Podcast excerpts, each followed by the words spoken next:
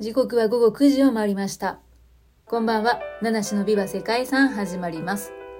この配信は毎日一つの世界遺産とその世界遺産からイメージする世界遺産言葉を私七種が勝手に紹介する5分ほどの番組となっています。毎日の就寝前のひとときにご活用ください。本日10月12日水曜日にご紹介する世界遺産はブリムストンヒル要塞国立公園です。この世界遺産は西インド諸島の東部、セントクリストファーネイビスにある国立公園です。セントクリストファー島の北西岸に位置しています。セントクリストファー島は1493年にコロンブスによって発見されたと言われています。そして1623年にカリブ諸島で初めてイギリス人が植民地にしました。この要塞はカリブ海の要塞の中では最大級の規模を誇るということなんですけども、それだけではなく非常に重要な拠点だったんですね。この要塞が作られた目的というのは、サトウキビを生産していたセントキッズ島を他の国から守ることでした。サトウキビの生産地だった島をイギリスとフランスが領有をめぐる争いというのを、えー、ずっと続いてたそうなんですね。1690年にイギリスが島を制圧すると、このブリムストーンヒル要塞の建設がスタートしました。なんですけども、結局この要塞は最終的に完成したのが100年近く経った後だったそうです。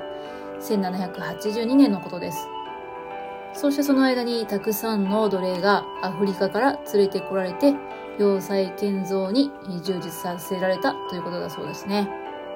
で、100年近い年月をかけて作り上げられたブリムストーンヒル要塞なんですけれども、自然の立地を生かして防御に優れた城でした。実際に1782年フランス軍に包囲されたということがあったんですけれども、その時もこの要塞のおかげでイギリス軍は約1ヶ月持ちこたえることができたそうです。まあ、最終的には落とされてしまったそうなんですけども。そんなブリムストーンヒル要塞の見どころは、カリブ海最大の要塞にふさわしい外観と装備です。要塞は見上げるような石造りの壁が圧巻の建築なんですけれども、平地にある要塞ではなくて、標高250メートルの山の上に築かれているので、まあ、より一層堅固なね、丈夫などっしりした印象を受けるんですね。要塞の城壁には大砲のレプリカなどが、まあ、今も残っているので、戦闘があった時代の様子を伺うことができます。また、この要塞は全体的に海に向かって高くなっているように作られていて、海からやってくる外国の船体を少しでも効率的に、まあ、大砲でしっかりと捉えるための、そんな工夫がされているそうなんですね。まあ、このことからも、このブリムストーンヒル要塞国立公園、まあ、実際の戦いでも活躍していたんだなっていうことがよくわかります。ただ、このブリムストーンヒル要塞は1834年にハリケーンによって損害を受けてしまったそうなんですね。そしてその後の1851年には要塞は放棄されて、まあ、砦は20世紀の中頃まで、まあえー、まあ、放棄されて破壊が進んでしまったという、そんな歴史も持っているそうです。その後、国立公園になって修復されて、え最終的には今世界遺産として登録されたんですね。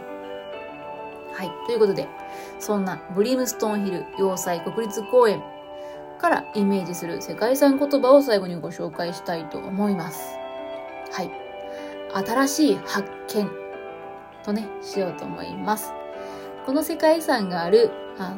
このセントクリストファー・ネイビスの島、セントクリストファー島はコロンブスによってね、発見されたということ。そしておそらくね、この世界遺産初めて知ったっていう方も多いと思います。